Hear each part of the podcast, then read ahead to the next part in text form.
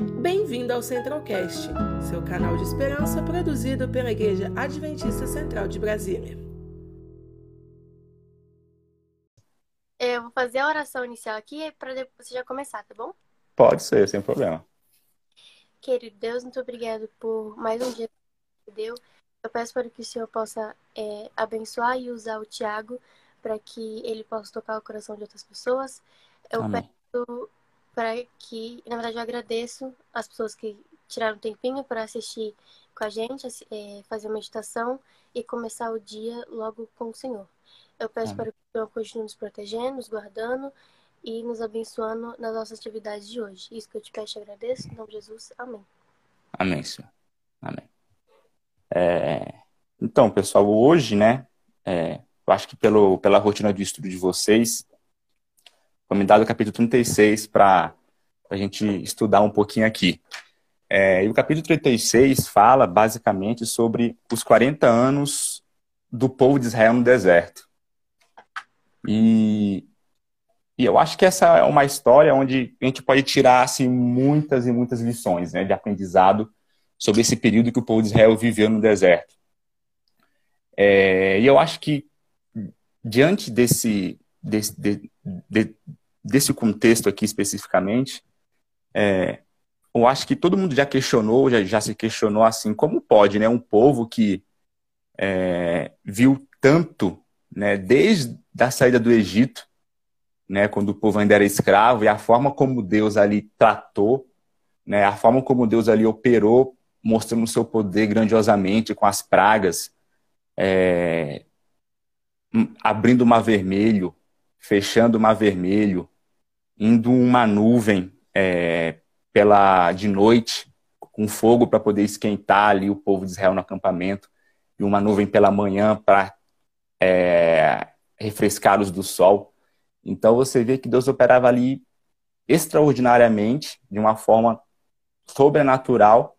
E como pode um povo que viu tudo isso, tudo isso, e simplesmente é, é se, se revoltar e fazer o que fizeram, né? Tantas revoltas que fizeram durante esse período de esse período de 40 anos. É, mas diante disso tudo, é, é interessante que quando é, eles chegaram ali, eles chegaram ali próximo ali a conquistar Canaã, eles tiveram a última prova, né? A última prova. E eu vou ler com vocês aqui, é, no início dos 40 anos, na verdade, né? Que se conta em Deuteronômio, Deuteronômio 1, 34 a 40, que diz assim, ó, são apenas oito versículos. Tendo, pois, ouvido o Senhor as vossas palavras, indignou-se e jurou, dizendo: Certamente nenhum dos homens dessa maligna geração verá a boa terra que jurei dar a vossos pais. Salvo Caleb, filho de Jefoné, ele a verá, e a terra que pisou darei a ele e a seus filhos, porquanto perseverou em seguir ao Senhor. Também contra mim se indignou o Senhor por causa de vós, dizendo: Também tu não entrarás. Isso aqui foi em relação a Moisés. 38. Josué, filho de Num, que está diante de ti, ele ali entrará, anima-o, porque ele fará de Israel que receba por herança. E vossos meninos, de quem dissestes, por presa serão, e vossos filhos que hoje nem é, seus filhos que hoje nem sabem distinguir entre o bem e o mal, eles ali entrarão, e a eles darei a terra, e eles a possuirão. Porém vós virai-vos e parti para o deserto pelo caminho do mar, do mar vermelho. Então a gente percebe aqui que aqui foi um dos momentos onde Deus saiu, tirou o povo de Israel do Egito e levou eles até esse local que era a herança prometida a Abraão. Eles haviam, eles haviam de conquistar aquilo, mas diante da desconfiança que eles tiveram da conquista de Deus, né, da fé que eles deixaram de ter fé em Deus, que Deus, Deus os ajudaria a conquistar aquele lugar, Deus simplesmente ali ele decretou de que não, ninguém vai entrar aqui. Vocês não, essa geração incrédula, não entrarão na terra prometida, mas vocês retornarão para trás. E como seus filhos não sabem distinguir entre o bem e o mal, eles serão, vamos dizer assim, educados nesse período de 40 anos para poder ter condições aí pela fé de entrar nessa, nessa, nessa nova terra. Então, às vezes, também a gente pensa, diante disso, que é, esses 40 anos do, do, deserto foi uma punição de Deus. Uma punição assim, nossa, vocês não querem entrar, então eu vou punir, vou deixar vocês vagando 40 anos pelo deserto. Mas a Bíblia deixa claro, aqui em Isaías, que Deus sofria com isso, vendo a aflição do seu povo naquele deserto, de toda, sofrendo toda aquela circunstância. É, então, a gente percebe que isso não era uma punição de Deus, mas era uma forma de Deus educar o seu povo de como deveria ser a vida de um cristão, de um povo que tinha uma identidade, de um povo que confiava em Deus, de um povo que tinha um Deus, que tinha um Deus. E claro que a gente sabe que um deserto em si é, um, é difícil de se viver. Né? A gente, a nossa região aqui não tem desertos, mas é, a gente sabe que, puxa vida, no sol, no calor, muitas vezes sem água, muitas vezes sem comida, né? E o povo de Israel, às vezes a gente olhando de longe, falamos, pensamos, puxa vida, como pode o povo de Israel ter feito o que fez?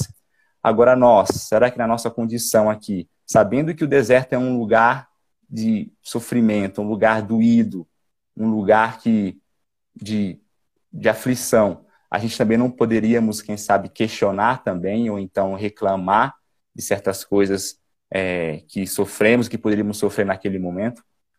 É, encerrando aqui, é, eu pude tirar algumas conclusões diante disso. Né? É, diz um, pesquisando aqui na internet, diz que a palavra deserto em hebraico se chama midavar. Midavar. É, davar diz que se, é, se, é, em hebraico né, se diz palavra. E esse significado dessa palavra deserto, se você for fazer o translate dessa palavra, diz assim: diz que é lugar da palavra. Midavar, que significa deserto, significa encontro com a palavra. Né? E, e um, um, rabino um dia explicou que realmente Midavar se representava encontro com Deus. Midavar. E que era o único lugar suficiente silencioso para você poder fazer um encontro com Deus, a palavra de se encontrar com a palavra de Deus. É, então você percebe que, puxa vida, Midavá, deserto, em hebraico significava encontrar Deus, reencontrar Deus. Então você percebe que é, Deus, o deserto utilizado ali, foi basicamente um, foi basicamente um, um, uma universidade uma universidade que Deus usou para o seu povo, para que eles voltassem às suas origens, voltassem a encontrar Deus diante daquele, daquele momento. Né? E se a gente for analisar o contexto bíblico também, a gente percebe que o deserto sempre foi utilizado por Deus para poder ensinar o seu povo. Claro que ali de Israel foi, foi o primeiro ponto, né? É, do seu povo como um todo. Mas se a gente for olhar na Bíblia, a gente percebe que quando Deus queria chamar o seu povo para uma missão muito grande, para uma missão muito grande, Deus sempre os levava para onde? Para o deserto. Então veja, o exemplo aqui na Bíblia que diz: Abraão foi chamado para a promessa para sair da sua terra e ele foi para uma terra que ele desconhecia. Ele foi para o deserto. Deus ia mostrar a terra para ele onde ele receberia essa promessa, mas ele foi para onde? Foi para o deserto. Jesus, antes do seu ministério, ele passou 40 dias e 40, 40 dias aonde? No deserto, jejuando e orando.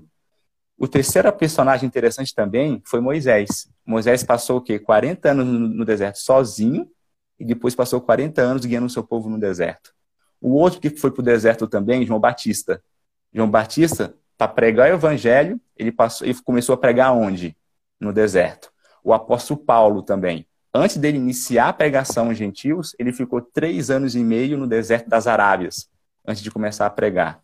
Outro também aqui, que se refere a nós, em Apocalipse, em Apocalipse 12, diz que a igreja, a igreja, é, a igreja professante, né, a mulher, ela fugiu para onde? Para se livrar da, da perseguição. Ela foi para o deserto. Então, a conclusão que eu tiro é o seguinte: o deserto é bom? Uh -uh. É árido? É, é doloroso? É, mas é o lugar onde Deus educa o seu povo, aonde ele nos ensina que ali é o verdadeiro encontro com Deus nós poderemos ter. E aonde ali ele nos prepara para uma missão muitas, muitas vezes maior daquilo que ele espera de nós. Então, eu acho que esse capítulo esse, de Apocalipse 12 se refere muito muito a nós. Então, quando fala deserto, às vezes a gente percebe, entende erradamente que o deserto é uma punição, que o exército, que o deserto é algo de, de sofrimento, que Deus quer que a gente sofra assim, não. Muitas vezes Deus quer que a gente aprenda algo a mais que a gente não está tentando, que a gente não sabe e desconhece ainda, mas que Deus quer nos ensinar. E depois disso, sempre acontece o quê? Depois disso, sempre vem o quê? Aquela a missão, né? Aquela questão de fazer algo maior e muito maior por Deus, mesmo no deserto. E ali a gente encontra a felicidade, encontramos a Deus ali. Então, essa é a mensagem que eu queria trazer para vocês nesse, nesse início de semana, segunda-feira de manhã, né, todo mundo se preparando para ir para o trabalho, na correria, sete e pouca já. Então, que a gente é, venha refletir nisso, pensar nisso. Eu não sei qual deserto que você está passando aí desse lado. Né? Eu estou passando por um aqui, entendeu? Eu creio que a Nicole deve, tá, ter os seus desertos também, né? E todo mundo que está aqui, as 12 pessoas que estão aqui assistindo. Então, que a gente venha parar, venha pensar e pensar e dizer, puxa vida, o que que o que que eu posso aprender aqui nesse momento? O que que Deus talvez queira me queira dizer para mim nesse momento de dor, de sofrimento, mas que Deus fez a promessa de que ele estaria de que ele estaria conosco, tá? Então, eu vou ler o último versículo aqui para a gente encerrar, que se conta em Deuteronômio, Deuteronômio é, 2, Deuteronômio 2, peraí, anotei aqui, Deuteronômio 2, 7, que diz assim, ó, é, olha só o que Deus falou para o povo de Israel naquele momento, nos 40 anos, né? Pois o Senhor teu Deus te abençoou em toda a obra das tuas mãos. Ele sabe que andas por este grande deserto. Olha só. Estes 40 anos o Senhor teu Deus esteve contigo. Coisa nenhuma te faltou. Então, tá sofrendo? Tá doendo? Tá. Mas Deus esteve com eles, ó. E nada faltou. Nada faltou. Então, que essa promessa fique conosco aí durante, durante, durante esse dia, que Deus possa abençoar todos vocês. Pois é, o Romeu falou de uma forma meio informal aqui. Uhum. É no deserto que a gente aprende a viver. Uhum. E às vezes momentos de dificuldade que a gente aprende a ser mais forte, a superar. Então, realmente, que nem você falou, todo mundo tem seus problemas, todo mundo tem os seus desertos. Uhum. Mas é, na Bíblia mostra que embora muitas pessoas passaram por um grande deserto, eles não passaram sozinhos. Deus sempre Sim. ali e o povo sempre foi ingrato. Então acho que fica a reflexão de que problema todo mundo tem, mas Deus nunca nos abandona e de que Amém. lembrar de que Ele não nos abandona e agradecer por isso. Que uhum. tem mas não estamos sozinhos. Gratidão, né, Nicole? Gratidão por tudo. É, é a oração final pra gente? Faço sim, faço sim. Vamos orar. Deus e Pai, é, agradecemos ao Senhor por esse dia maravilhoso que o Senhor nos deu, segunda-feira, é, segundo dia da semana. Todos aqui estão se reunindo para trabalhar, para sair, para fazer as coisas da vida. E queremos pedir a Sua presença conosco, Pai Senhor. É, santos anjos para que venha nos proteger, o Teu Santo Espírito que venha habitar em nós, no nosso coração. É, e que essa mensagem de hoje, né, no deserto, que creio que olhando pela, pelos nossos olhos, ninguém quer, não queremos passar porque dói, porque é calor, porque é quente, não tem água, mas às vezes é nesse lugar onde, onde nós encontramos o Senhor. É esse lugar no, no silêncio que o Senhor quer que a gente ouça a sua voz, quer que a gente reconheça que o Senhor é Deus e só o Senhor pode nos livrar da situação que estamos passando. Que o Senhor tenha misericórdia de nós, que o Senhor nos abençoe. É, Dá-nos é, confiança e fé nas tuas promessas de que o Senhor está aqui ao nosso lado e que não devemos temer mal nenhum. É, levanta nossa cabeça, nos dê coragem e dá-nos um dia bom contigo. Abençoe os jovens de, de, da Igreja Central de Brasília, os que estão aqui e aqueles que não puderam estar também devido aos seus afazeres. Em nome e pelo amor do Senhor Jesus. Amém. Amém.